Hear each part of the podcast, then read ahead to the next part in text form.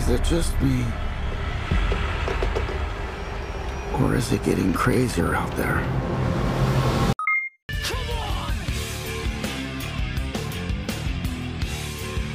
Don't you swear at me, you little shit! Don't you ever raise your voice at me! I am your mother!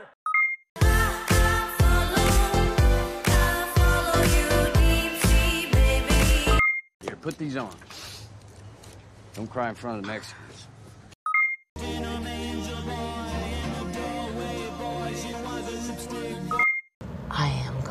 Kill Bill.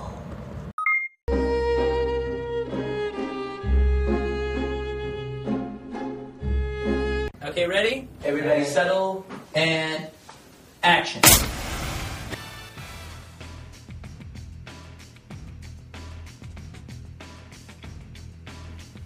Hey, cinéfilos, ¿cómo están? Bienvenidos a no su cabina, bienvenidos a su casa, mi casa. Bienvenidos a un programa más de cinéfilos. Este, este programa es especial porque como les había dicho hace ocho días, voy, iba a tener a... Bueno, no iba. Tengo una invitada que está bien cerquita de mí. Está, estamos respirando casi, casi una enfrente de la otra. Y no porque queramos, sino porque el dinero no alcanzó. Y pues apenas estoy empezando con un micrófono.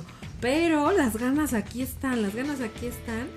Tanto de ella como las mías. Así es de que va a ser mi primera invitada. Espero que sean más invitados los que sigan. Por ahí ya, ya, ya estoy como, como checando y echándole ojo quién, quién va a venir ya a hablar de posiblemente otro compañerito que ahí está con nosotros en nuestra clase de doblaje. Ya les conté que la vez pasada que, que ella es mi compañera de doblaje. Y este, y pueden, pueden hablar de cómics. Yo sé que muchos de ustedes son fans y son los, a veces los que caen gordos y los que va uno a ver Batman y empiezan como, mi, mi, mi, mi, así no va el cómic, es que es bla, bla, bla". Yo sé, yo sé. Pero yo también respeto mucho eso porque en algo se tiene que basar una película, ¿no? Si no es un guion original, a veces es como en qué te estás basando, ¿no? Y pues, obviamente los fans lo quieren como más, lo más cerca posible, ¿no? Para, para que sientan la emoción. Pero bueno, como ya saben que soy cantiflas y estoy cantifleando como siempre, pues bueno, este programa es bien especial, bien especial, sobre todo porque vamos a hablar de tres directores, tres directores que yo creo que van a ser los tres directores de esta década, que es Ari Esther, es Jordan Peele y es Robert Eggers. Que bueno, por ahí ya les subí a nuestro canal de YouTube eh, el último tráiler de Nope de Jordan Peele, que ya lo pueden ver y que por cierto ya nos bajaron bestia, yo se los dije, se los advertí que si no lo veían, bye. Así es de que ya no lo bajaron, tengo mi primera infracción, pero pues ni modo, se lo perdieron. Pero bueno, vamos a comenzar con este programa. Este es el primer bloque. Mi invitada trae música bien especial que ahorita le- ya, ya hasta le dije, pásame tu playlist porque yo siempre escucho las mismas y las mismas. Pero créanme que va a ser un programa no nada más con buena información, sino con excelente música. Así es de que vámonos con esta primera rola, pero yo no la voy a presentar. La va a presentar ella. No, no, no voy a decir ni, ni su nombre. En el siguiente bloque se las presento, pero por favor dime cómo se llama esta canción. La canción se llama 25 de The Pretty Reckless. Ahí está. Yo no podía decir eso. No conozco la canción. Es, un trabalenguas para mí. Yo nada más puedo decir la usurpadora, este, con. ¿Cómo se llamaba esta novela? Con la usurpadora. no se recuerdo el intro. Yo solamente puedo decir eso. Pero bueno, ya se las dijeron. Ahorita vámonos con esta rolita y regresamos con el segundo bloque. No se vayan, esto es que hay cinefilos.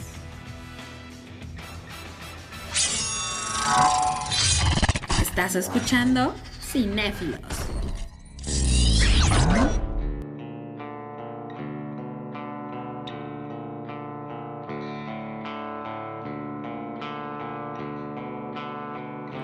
Year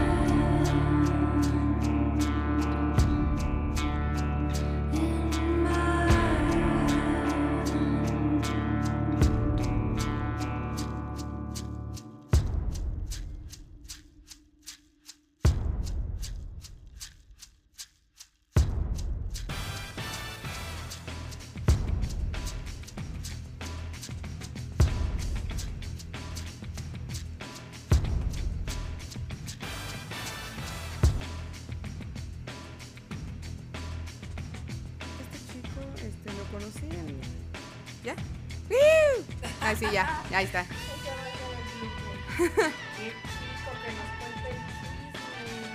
que el que fue mi alumno. y así lo voy a dejar, lo voy a dejar así. Sí. No lo voy a editar. está bien. Para que vean que los cortes Obvio, el chisme alimenta el alma.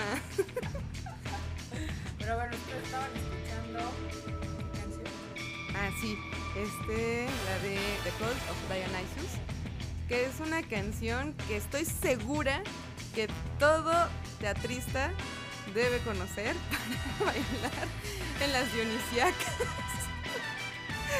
Porque pues habla justamente de que en ese culto este, es de ser como muy hacerte notar, prácticamente ser un diva y aparte cogelón con todo el mundo.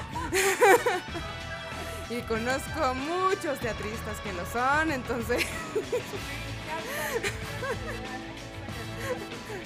Ajá, hasta el poliamor te dicen que aquí el poliamor.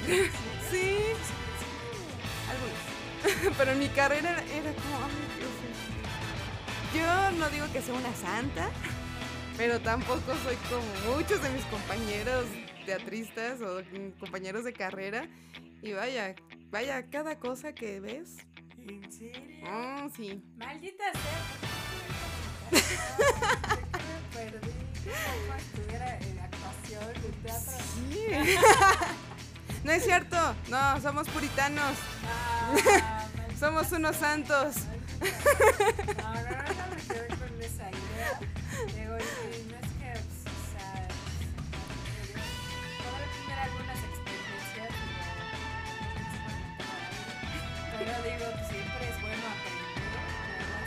Sí, siempre se aprende. Es como cuando dicen, esto va a ser una dionisíaca y te das cuenta que llegas a algo que sí lo van a tomar como una dionisíaca y dices, ay, no, no es una peda normal universitaria.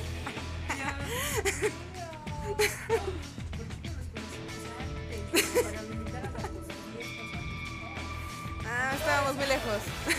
Todavía se puede. Es que ella es, de, ella es de Pachuca, pero por Santa. Para orar. No puedo. Claro. Mi casa es tu casa.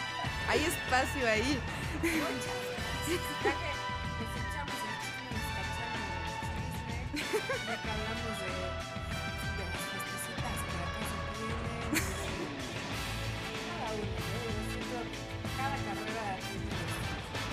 Santo en este mundo. Qué rico, a eso venimos a la vida.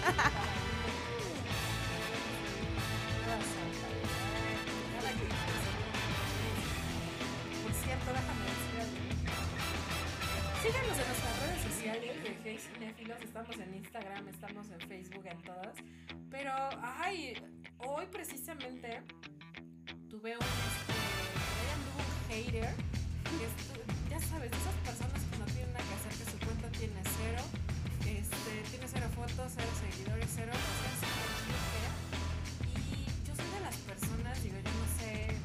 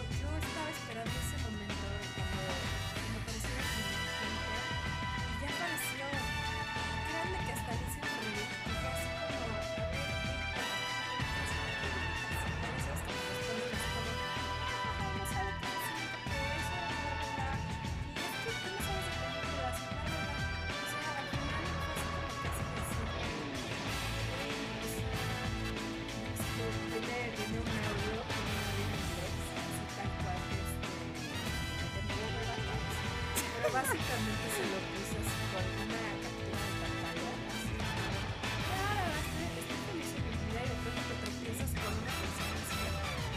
La la, la, la pisas y dices, güey, no me vas a echar a perder mi día, no me vas a echar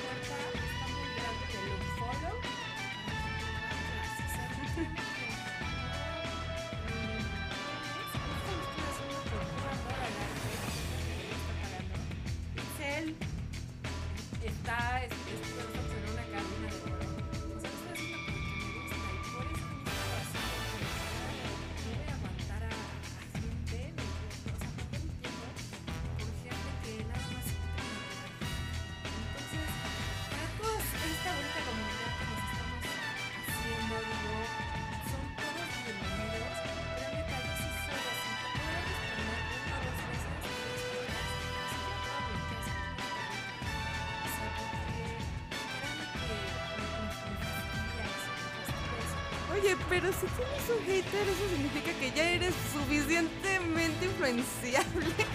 Bueno, eso, eso es cierto. O sea, no cualquiera consigue haters.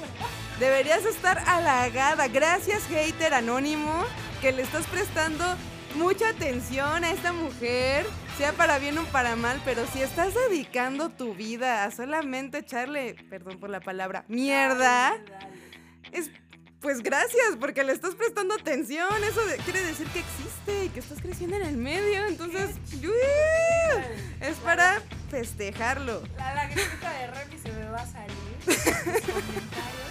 Pero sí tienes mucha razón, tienes mucha razón. Algún ruido estamos haciendo ya afuera que ya alguien ya nos escuchó y alguien, por puro fin, por lo que sea, ya nos notó. Y está perdiendo su tiempo en ti. Así de importante eres en su vida. Sí, la verdad, sí, como dicen, ¿no? Siempre yo soy malísima para los refranes, pero es así de, cuando los perros ladran o algo así. O sea, ladran como ¿A perro que ladra no muerde?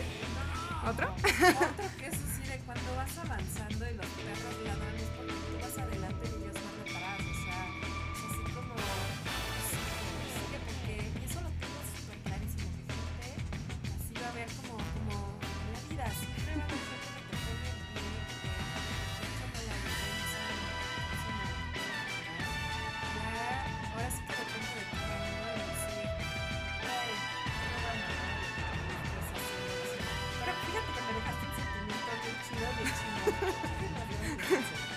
Siempre cambia la tuerca todo y encontrarás una cosa positiva.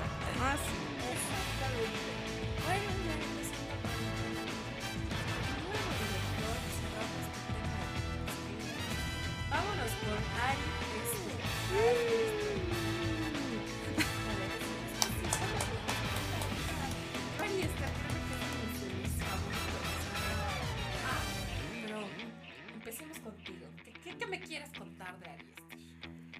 Pues fíjate que se me hace bueno, definitivamente sus películas me gustan. Sin embargo, hay algo que nunca me termina de cuajar, como que sí me gusta y al final es de... "Mm, hay algo que todavía... A ver, mm". échale, que aquí pueda haber, aquí pueda haber. Polémica, polémica. Y ya después que vi su cortometraje, que de hecho me gustó más su cortometraje que sus dos películas. Ah, va, va, va. Espera. Por cierto, ya está en nuestro canal de YouTube. Ahorita el corto que les va a dar esta Solamente quieres que pronuncie el inglés en tu lugar, ¿verdad? sirve de práctica. Tramposa. Bueno, The Strange Thing About the Johnsons.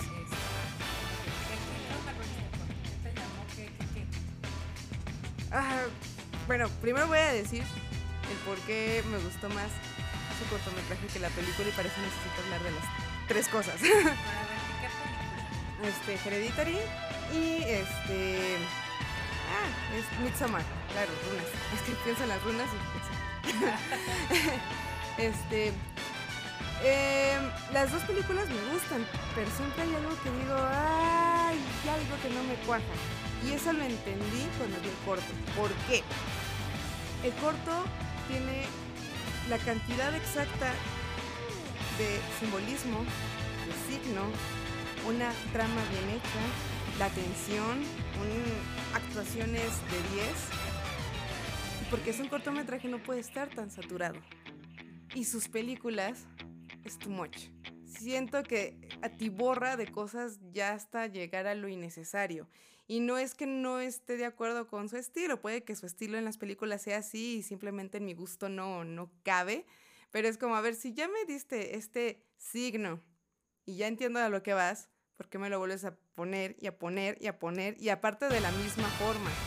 Quizá ese problema que tengo con él es por el teatro, porque en el teatro cuando estamos montando eh, no podemos repetir tres veces una misma cosa porque se vuelve cansado para el público. Y siento que es lo que pasa con este director. Precisamente con él. Sí. ¿Ven?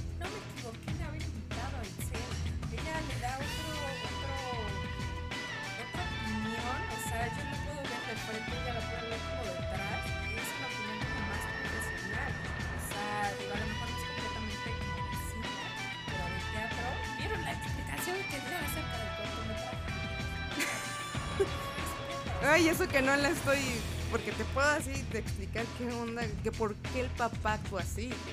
Eh, todo el detrás de, de por qué piensan, por qué están reaccionando de esa manera, porque uno lo ve y desde su postura de espectador, pero ¿por qué se dejó si es el papá? Tiene más poder que el hijo. No, señores, no, porque el papá lo domina la culpa. Y no fue que él lo haya provocado ni haya abusado del hijo, no, él, siempre, él simplemente fue un buen papá que trató de comprenderlo, pero el hijo ya, ya era desde un inicio un sociópata, manipulador, que solamente quería controlar al papá. Sí, está obsesionado con él, ni siquiera es un amor, pero para las personas que no bueno, cuando ya hablamos de psicopatía ya son otros temas más fuertes, porque psicópata y sociópata no son lo mismo, pero algunos vienen de la mano. Ellos no sienten amor, solo se obsesionan con las personas porque piensan que les pertenece. Este niño ya tenía, ya venía con esta obsesión con el papá. Claro, cuando estamos chicos pasa algo llamado este, el complejo de Edipo o el complejo de Electra. A este niño le dio el complejo de Electra. Sí, al, contrario, porque él se enamoró del papá, no de la mamá. Pero al igual que te explica, por ejemplo, Freud, eh, que en el complejo de Edipo hay una admiración y amor hacia la mamá y por ende odias al papá porque están luchando por ese amor, lo ves como competencia.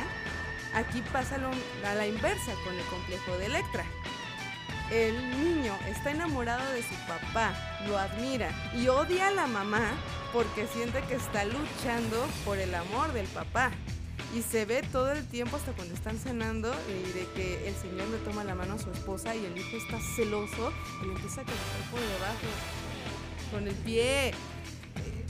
Pero quien tiene el control es el hijo y el papá solo se siente culpable porque no sabe en qué se equivocó. Él solo quería ser un buen padre. Pero entonces si su hijo es un monstruo, fue su culpa. Pues ¿qué hago? Dejo que me viole. Pero no quiero. También yo valgo como persona, pero el hijo tiene tanto control sobre el papá y sabe cómo hacerlo sentir culpable que dura durante años. La única forma de liberarse sí era la muerte, pero ni siquiera pensó en suicidio. Tuvo que ser el accidente. Lo que, si ven todo lo que se estaban perdiendo al no ver este cortometraje que se nos. Bueno, recibiendo desde, desde, no sé, de dos, tres meses que empezamos ya con todo Hey Cinefilos, que yo así, vean este corto, vean este corto, y no les contaba, acá mi querida Itzel ya les dio hasta, ya lo deshizo. Y la mamá, otra. oh, wow. La mamá, muchos dirán, ¿por qué no hace nada? Aquí no es como cuando la mamá se da cuenta de que el papá está violando a la hija o el hijo. No, aquí es un golpe más fuerte porque es un adulto que está siendo víctima del hijo. Y ella está tratando de entender la situación, está tratando de, de asimilarlo cuando ya están violando a su esposo entonces es incapaz de hacer nada porque no sabe qué hacer. ¿Qué puede hacer? ¿Entrar y detenerlo? Pero hay una escena, ¿no? Sí. Es que está en este proceso de asimilación de no quiero aceptarlo. Está en, el, en la negación eh, y, en el, y en esta pelea de lo acepto, no lo acepto, no. Me niego rotundamente. Y cuando ya pasa lo de la muerte del señor y ella enfrenta por fin al hijo, el hijo todavía cínicamente se lo niega y se lo restriega hasta que todo se rompe. Realmente ella ya no puede más y así como él lo trajo al mundo, lo quita del, del mapa.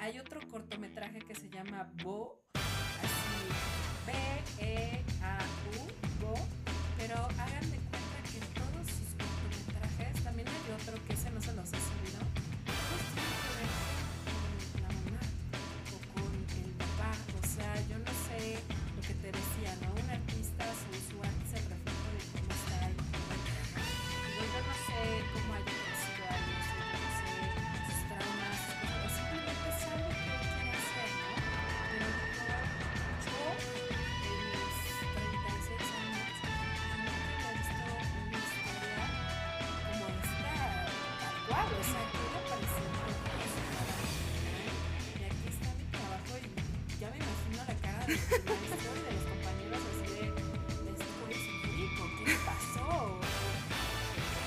Gracias a esas personas y ojalá que, que, que no tenga como pedos personales, ¿no? Pero estas historias son las que voltear y decir, pasa, sea, también pasa, sea, es un- En vez de contar la misma historia de, ah, el niño violado por el papá o por la mamá, la voltean porque también es posible, porque el ser humano tiene tantas cosas en su interior que nunca sabes realmente cómo va a terminar actuando. Podremos ser predecibles en la superficie, pero ya entre más se va ahondando uno en el ser humano, nadie, nadie es predecible.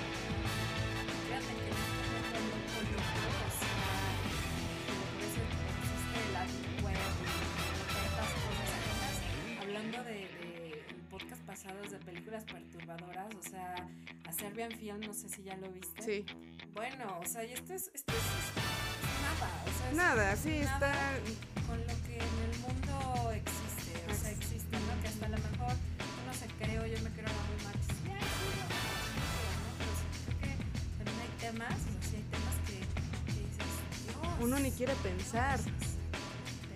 Pero bueno, Ari Esther se los agarró y yo dijo, voy a hablar de esto y que lo Y volteó. con una estética bien bonita, porque la fotografía es impecable. Y sin ningún desnudo.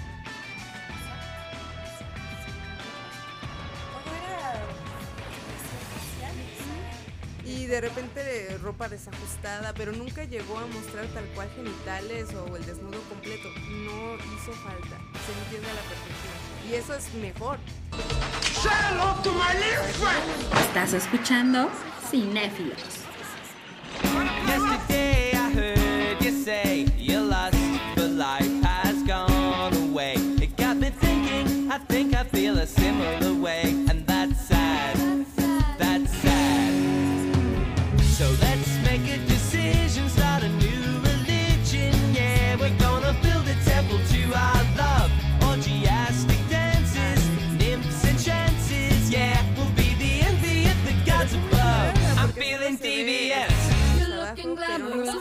Let's get mischievous and polyamorous,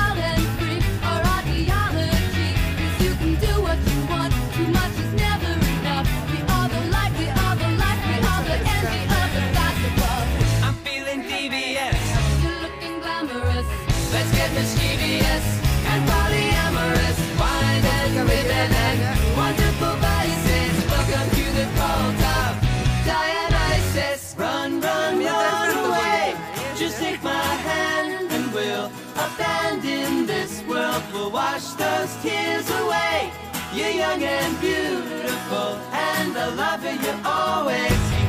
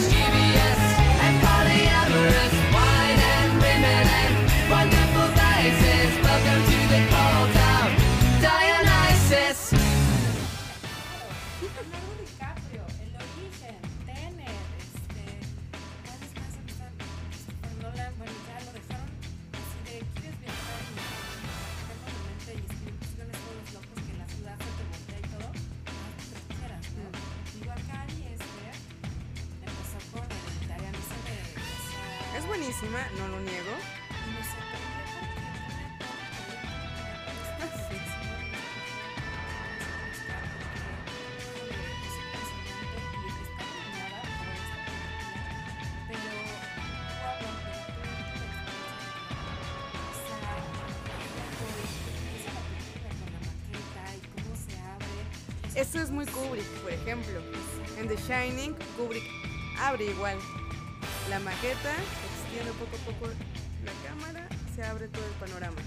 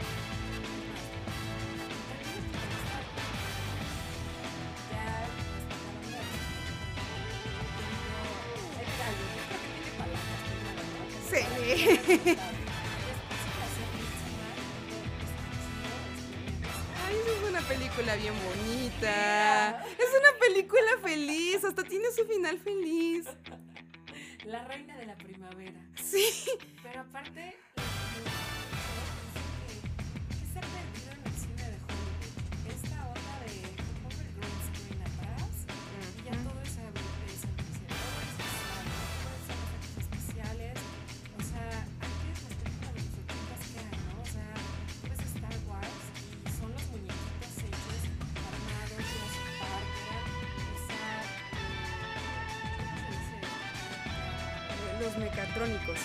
Ajá. Y si, ves las películas actualmente, ya están viejas y se ven muy bien. Si, si crees que son los dinosaurios.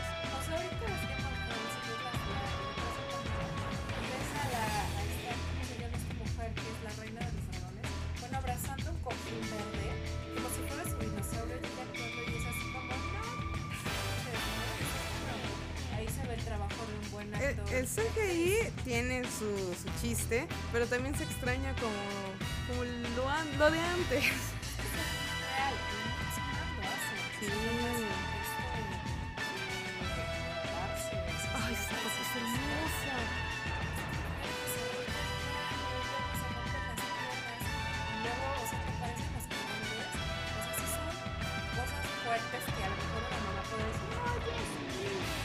De hecho, déjame decirte que a Midsommar la vi con mi madre. Sabe mis gustos, pero no es como que ella esté muy de acuerdo con todo lo que a mí me gusta, ¿no? Entonces, cuando sale esa parte de que están justamente hasta arriba, del, pues de la acantilado, bueno, sí, de donde se van a aventar, y dije, se van a suicidar. Y mi mamá me volteé a ver, pero ¿cómo lo sabes? Bueno, desde antes, desde que están... Ah, porque Midsommar tiene tantos simbolismos. Ay, las runas que me encantan. Este, la mesa tiene la forma de una runa, la cual es Oti- Otila o Otila, como quieran pronunciarlo. Es que es con TH, por eso puede ser Otila, pero he escuchado que también le dicen Otila. Esa es la runa de la familia. Entonces tiene esa forma. Y cuando te presentan a estos viejitos, los están honrando porque ya va a acabar su vida. Es obvio. Y porque une a toda la familia ese sacrificio. Y ya le- desde ahí le dije a mi mamá, se van a sacrificar. Y dice, ¿por qué? Ya, están hasta arriba. Y ella solo se me quedó viendo. Y yo, ¿sí? ¿Van a saltar? Y ella, no, saltan. Y cuando queda el anciano vivo, yo, lo tienen que matar. Y me volteé a ver, ¿qué? Sí, está sufriendo. Es misericordioso que lo maten. Claro, como buena familia que está unida y se entienden unos a los otros y no es una cultura que se juzgue, es como tenemos que matarlo. Y golpea la cabeza. Esa escena es maravillosa. Pero no muchos lo entendieron porque es como no entiendo lo de la cultura, no, como que sacrificios humanos, eso no es de Dios, eso no es de cristianos. No, no, no. Y, claro. Ay, así. Lo más contaminado que puedas encontrar. No sé, yo la pongo en comparación porque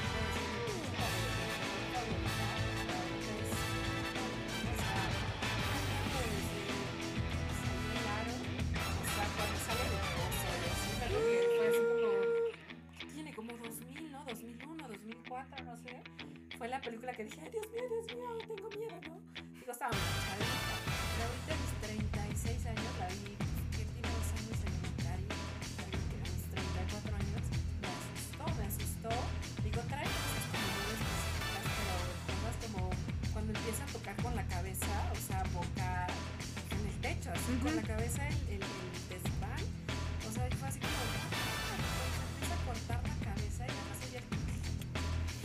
que, eh, exacto, a eso voy. Él sabe muy bien cómo causarte pavor solo con los sonidos repetitivos, pero sutiles, porque no son sonidos de... No, son muy sutiles, continuos, y eso ya te provoca un estado que no sabes qué fibra inconsciente te tocó, y estás de ay. Puede ser solo el rascar algo, pero si es continuo,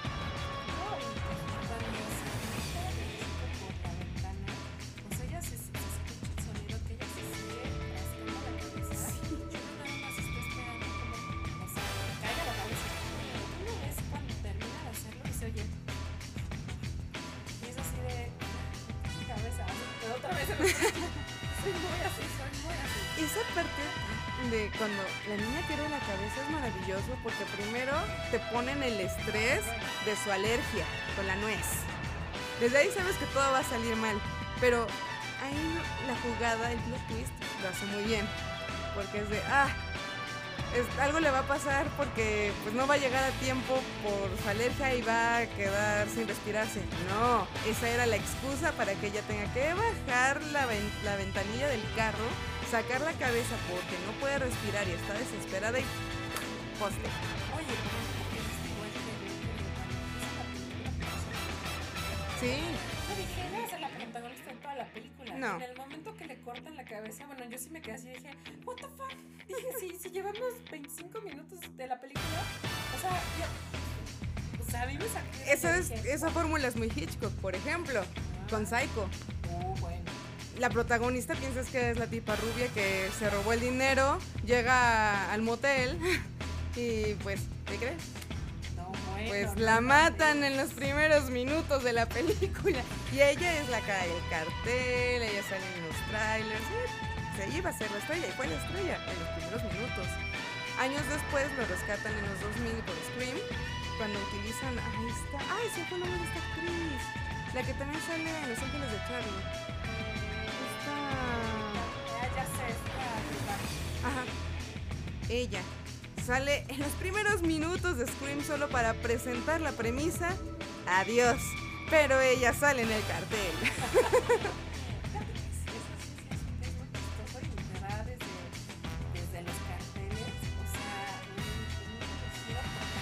Desde ella lo están planeando. De que te hagas una idea de quién va a ser la protagonista y a quién vas a ver a- de toda la película y ¡pum! ¿Qué creen? Pues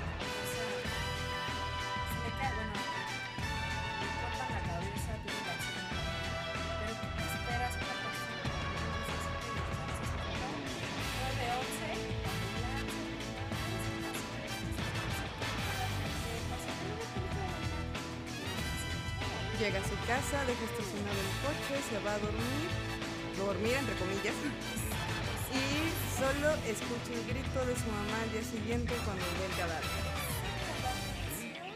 Desde la cabeza hasta que escuchas a Tony Colette decir, ahorita vengo, voy al supermercado. Bueno, yo estaba así, la silla, ya que oí los gritos, bueno, ya cuando pasa todo y hay la escena bien fuerte que está tirada así en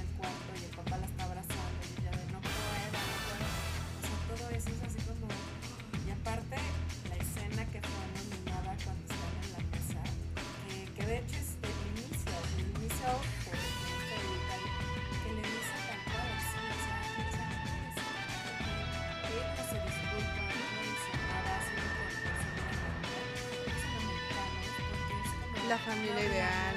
Exacto, hablamos de sentimos, entonces pues, de pronto Tony Colette le explota porque... Era asesina sin Sí, no fue a propósito para nada, pero sí fue responsable.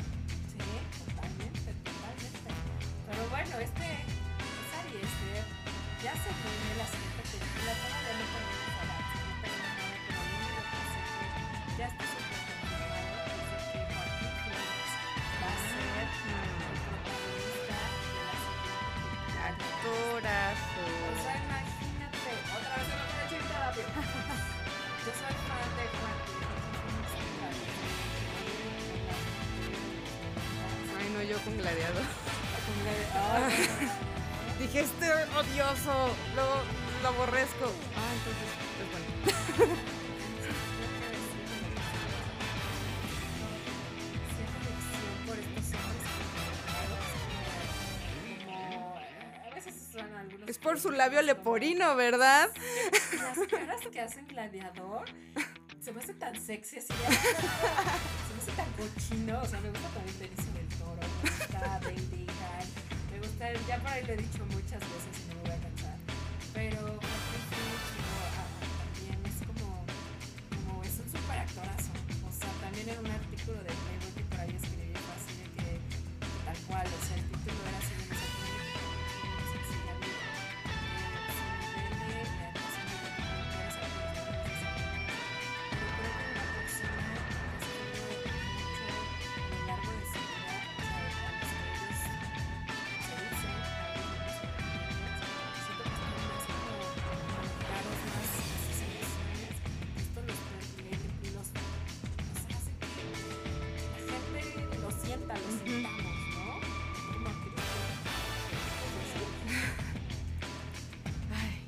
pues es que no mentimos. Algunos dicen, ah, es que el actor miente. No. De hecho, tenemos que ser muy honestos o si no nadie nos va a creer en escena. Se nota la mentira. Si no se siente, pues ya no pasó y el espectador es como, ah, qué mal actor.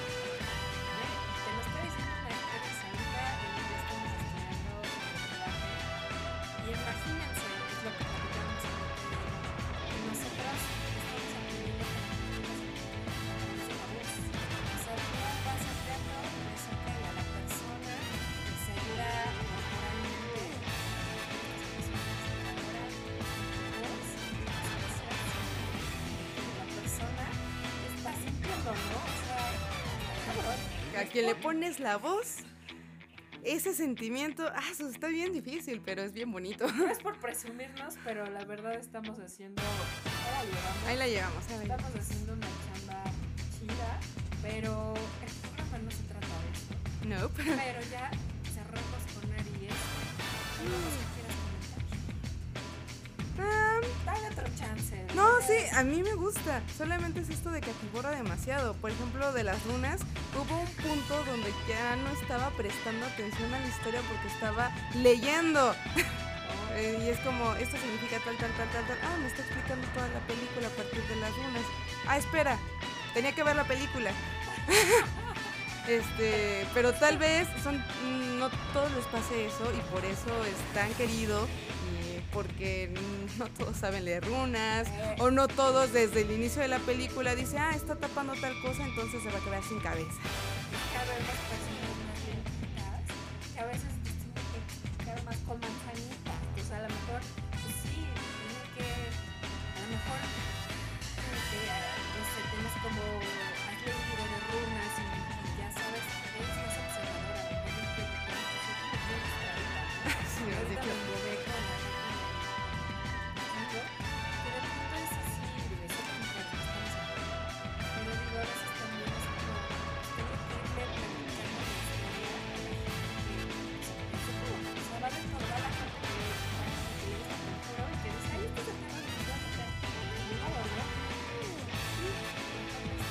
aparte, como dije en Midsommar, es una bonita película. E- En serio, no, no veo nada de terror. Bueno, sí está fuerte, eh, te transmite emociones muy fuertes, pero está bonita. Finalmente la chica encuentra a una familia que la acepta tal cual es. Encuentra una este, posible pareja porque te dejan así como de sí, ¿no? Pues de todos modos ahí todos pues no se juzgan y todo se comparte. Hasta los sentimientos se comparten. Mueren los que tienen que morir. Todo está muy bonito. Es una película bonita. No sé de dónde está el terror en serio.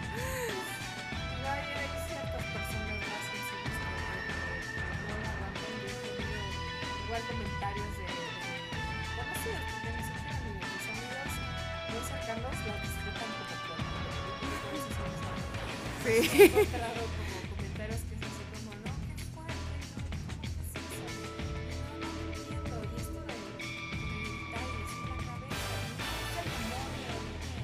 ¿cómo que es más allá, es mucho más allá. Es la cuestión de la familia, lo que no se dice, el sincretismo. Todo esto que las familias se guardan pero nunca muestran y de generación en generación, porque viene desde la abuela. Allá, no se queda nada más con la superficie.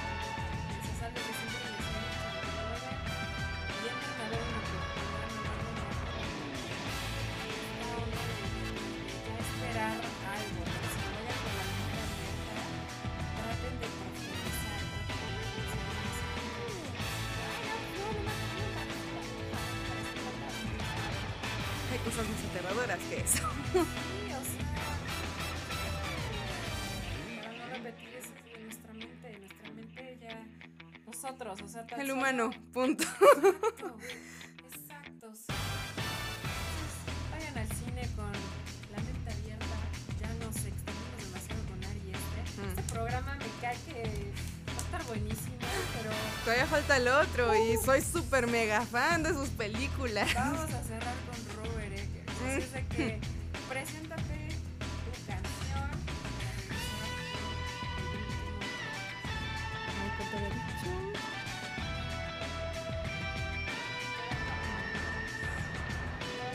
Forevermore, sí, cierto. Eh, que yo le- ¿Cuál es? De amor, eh, ya me confundí. The Love, Forevermore. De The Hillbilly Explo- Moon Explosion. Sorry.